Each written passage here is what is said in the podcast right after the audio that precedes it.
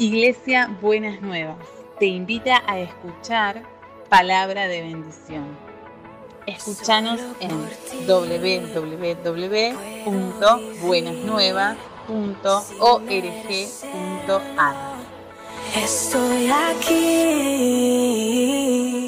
¿Me dejas leerte el pasaje que habla del momento en que la Navidad empezó hace ya tanto tiempo? Mirá lo que dice la escritura en Lucas capítulo 2. Dice, por aquellos días Augusto César decretó que se levantara un censo en todo el imperio romano. Este primer censo se efectuó cuando Sirenio gobernaba en Siria, así que iban todos a inscribirse, cada cual a su propio pueblo. También José era descendiente del rey David, subió de Nazaret, ciudad de Galilea, Judea, fue a Belén, la ciudad de David, para inscribirse junto con María, su esposa. Ella se encontraba encinta y mientras estaba allí se le cumplió el tiempo. Así que dio a luz a su hijo primogénito, lo envolvió en pañales y lo acostó en un pesebre porque no había lugar para ellos en la posada. En esa misma región había unos pastores que pasaban la noche en el campo, turnándose para cuidar sus rebaños sucedió que un ángel del Señor se les apareció. La gloria del Señor los envolvió en su luz y se llenaron de temor. Pero el ángel les dijo, no tengan miedo. Miren que les he traído buenas noticias que serán motivo de mucha alegría para todo el pueblo. Hoy les ha nacido en la ciudad de David un Salvador, que es Cristo el Señor. Esto les servirá de señal. Encontrarán a un niño envuelto en pañales acostado en un pesebre. De repente apareció una multitud de ángeles del cielo que cantaban a Dios y decían, gloria a Dios en las alturas, en la tierra, paz a los que gozan de su buena voluntad. Cuando los ángeles se fueron al cielo, los pastores se dijeron unos a otros, vamos a Belén a ver esto que ha pasado y que el Señor nos ha dado a conocer. Así que fueron deprisa y encontraron a María y a José y al niño que estaba acostado en el pesebre. Y cuando vieron al niño, contaron que les había lo que le habían dicho acerca de él y cuántos los oyeron se asombraron de lo que los pastores decían. María por su parte guardaba todas estas cosas en su corazón y meditaba acerca de ellas. Los pastores regresaron glorificando y alabando a Dios por lo que habían visto y oído, pues todo sucedió tal cual como se lo habían dicho. Este es el relato de Navidad, es el clásico del relato de la Navidad. Esto es lo que la Biblia nos cuenta acerca de la Navidad. Y es interesante, en tres oportunidades Lucas se encarga de hacer un señalamiento del lugar donde el bebé estaba acostado. Y el bebé estaba acostado en un pesebre. A mí me parece interesante esto porque creo que vivimos en un tiempo donde el confort es definitivamente quizás el valor a conseguir es quizás lo más preciado. Quizás todo lo que nos moviliza en la vida hoy tiene que ver con conseguir más confort. Si me animo a decirles, creo definitivamente que muchas veces caemos casi en una idolatría al confort. Me encanta cuando miro, cuando escucho a algunas personas quejarse, vienen ahora las vacaciones, ¿no? Entonces, muchas veces la gente tiene la posibilidad de quejarse de dos cosas, de la manera en que viaja, ¿no? Y del hospedaje que, le dan. Y, muchas veces cuando, cuando escucho a la gente quejarse de cómo viaja o de cómo está hospedado, eh, por un momento pienso y pienso en el viaje y en el hospedaje de Jesús. ¿no? Un viaje muy, muy largo, en útero, que después se prolonga un poquito más y se complica un poquito más porque ese útero viaja sentado arriba de un burro durante varios kilómetros. Y cuando termina la estadía y hay que ponerle estrellas al alojamiento, hay que calificar a un establo en el medio de una ciudad en Belén y ese establo tiene como único lugar para que el bebé se acueste un pesebre. Me parece algo interesante porque por un momento, digo, resulta ser que Jesús no, no es tan este, quisquilloso con la puntuación del, del hospedaje. Parece que en Jesús no están los mismos criterios de calidad de servicio al cliente que muchas veces nosotros manejamos, ¿no? Y me pregunto por qué. Y algo que me llama la atención es que todos nosotros recordamos claramente que Jesús no murió de una manera Pero Jesús no solamente muere de una manera incómoda, nace de una manera incómoda. Y es el Jesús que nace de una manera incómoda y muere de una manera incómoda el que en su peregrinar dijo, el Hijo del Hombre no tiene donde apoyar su cabeza. El Hijo del Hombre no tiene una guarida donde esconderse. Ahora, hay un Dios, y esto para mí es importante, que eligió a propósito la incomodidad. Ahora, ¿por qué te quiero decir esto? Porque creo que desarticuló con estas figuras impresionantes que fueron propias de su peregrinar, desarticuló cualquier idea que vos te puedas hacer de que para darle hospedaje a Jesús tenés que tener una casa perfecta. El amor de Dios es el amor que se juega por la incomodidad. No hay ninguna casa que vos tengas, no hay nada que vos le puedas ofrecer a Jesús que Él rechace como hospedaje. Si aceptó aquel pesebre en la humilde ciudad de Belén, si aceptó aquel establo, ¿cómo no va a estar dispuesto a aceptar tu alojamiento? ¿Qué te quiero decir con esto? Recordá una y mil veces más que Jesús es el huésped al que no le preocupan las paredes descascaradas, al que no le preocupa la tierra en el piso, al que no le preocupa nada de eso. Jesús es el huésped que está dispuesto a habitar la casa en cualquier condición que la casa esté. No hay manera que tu morada no esté habilitada. No necesitas ninguna habilitación municipal para invitar a Jesús a tu vida, para hacer que Jesús siga creciendo dentro tuyo. Jesús es el huésped que está dispuesto a habitar en cualquier situación y está dispuesto a habitar en tu vida. Si en algún momento en tu vida decís, no puedo convivir con, no puedo hacer convivir a Jesús con estas características de mi vida. No puedo convivir a Jesús, no puedo invitar a convivir a mi vida a Jesús con lo que mi vida está. Tengo una buena noticia para darte. Si se alojó en un establo en Belén y se acostó en un pesebre en ese establo, obviamente va a estar dispuesto a hacer morada en tu vida. Y esta es una noticia maravillosa. Creo que muchas veces hemos perdido el foco y no nos damos cuenta que el establo es valioso. Y esto es maravilloso, ¿no? Todo establo es un lugar valioso. Es el lugar donde los animales van a pasar la noche, es el lugar donde muchas veces son guarecidos de las tormentas, de las lluvias, de la inclemencia del clima.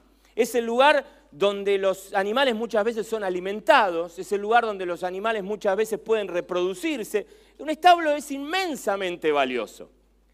Pero cuando Jesús es huésped de ese establo, el establo que es valioso por ser establo pasa a ser patrimonio histórico de la humanidad.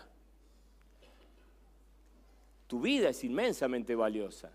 Pero cuando Jesús viene a habitarla, cuando Jesús hace, entra en tu vida, cuando vos aceptás la invitación que luego en Apocalipsis Jesús va a decir, estoy a la puerta y llamo, y si alguien escucha mi voz y me abre, yo entraré con él y cenaré con él y él conmigo. Ese Jesús siempre quiere ser huésped en tu vida. Ahora bien, Déjame terminar con esta idea. Este Jesús no necesita todos los adornos de la Navidad. Este Jesús no necesita toda la comida de la Navidad. Este Jesús no necesita toda la deco de la Navidad. Este Jesús quiere entrar en relación con vos y conmigo. Lo valioso de la Navidad es que Jesús sea huésped de tu Navidad. Lo valioso de la Navidad no tiene que ver con la inversión que hagamos. Lo valioso de la Navidad tiene que ver con que Jesús se convierta en huésped privilegiado de tu Navidad. Y en este sentido yo quiero invitarte. Se acercan las celebraciones. Y como bien decía Norberto, te queremos invitar a que disfrutes. Disfrútalo.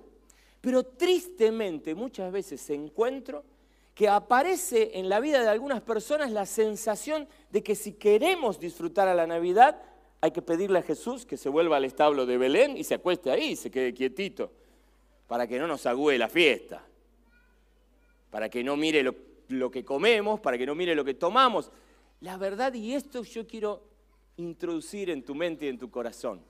No hay fiesta que se pueda disfrutar mejor que con la presencia de Jesús. Invítalo a Jesús a tu fiesta. Habrá un tiempo para que recordemos qué estamos celebrando. Habrá un tiempo en tu mesa navideña, habrá un tiempo donde cuando aparezca lo dulce o cuando aparezca el cafecito, cuando aparezca la sobremesa, habrá un tiempo para decir, che, nos acordamos por un instante. ¿De qué se trata esto?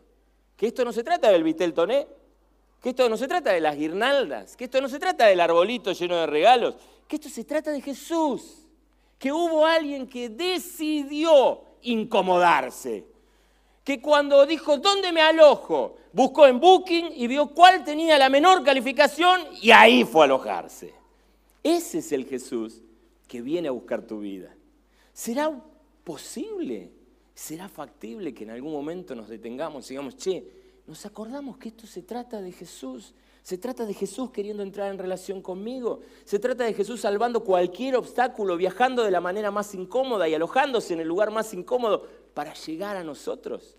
Se trata de Jesús queriendo, siendo Dios, viviendo en el confort celestial, queriendo ser vecino nuestro, viviendo a cuadras de nuestra casa. ¿Será posible que en algún momento de la noche haya un momento para recordar ¿De qué se trata esto?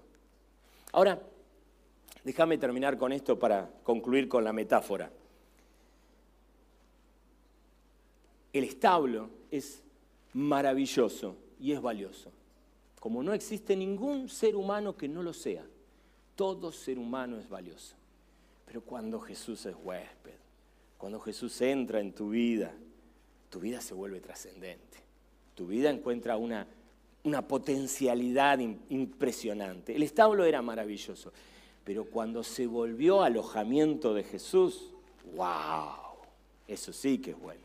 Ahora, déjame hacerte ver una cosa. El establo puede estar hecho un chiquero, puede estar hecho un desastre, y esta es la buena noticia, Jesús va a entrar. Tu vida puede estar hecha un desastre, tu vida, puede ser terrible, vos podés mirar tu vida y decir, por favor, no quiero invitar a nadie a casa. Puede ser, y Jesús, así y todo, va a querer entrar y va a estar en vos. Ahora te quiero decir algo. Cuando hay que pensar en reformas, cuando hay que pensar en mejorar el ambiente, cuando hay que pensar si acondicionamos mejor el establo y quizás lo convertimos en un lugar aún mucho mejor que un establo, los huéspedes no pueden hacer reformas en casa. Los huéspedes no hacen reformas. Los huéspedes califican cuando se retiran y le pondrán una, dos, tres, cuatro o cinco estrellas al alojamiento. Los huéspedes no hacen reformas. Los que hacen reformas son los dueños. Y esto es algo importante para que vos y yo recordemos. Ningún lugar puede ser reformado por quien no tiene la jurisdicción para hacer las reformas. Si vos querés que haya reformas de fondo en tu casa, si vos querés que realmente haya cambios profundos verdaderamente, no alcanza con que Jesús sea huésped. No alcanza. Por más que pongas todo sobre la mesa y por más que pongas la mejor decoración, no alcanza con que Jesús sea huésped. Necesitamos que Jesús sea dueño, para que pueda decir, este mueble no tiene que estar más acá, por favor, llamame el contenedor y tiramos todo esto. Por favor, esta pared, ¿quién se le ocurrió ponerla acá? Tirémosla abajo y hagamos algo nuevo. Es Jesús el que puede reformar tu vida, pero no la puede reformar como simple huésped. No la puede reformar como invitado ocasional a tu vida. No la puede reformar como alguien que eh, me gusta en la calle. Me gusta en la vereda. Me gusta en el shopping. Me gusta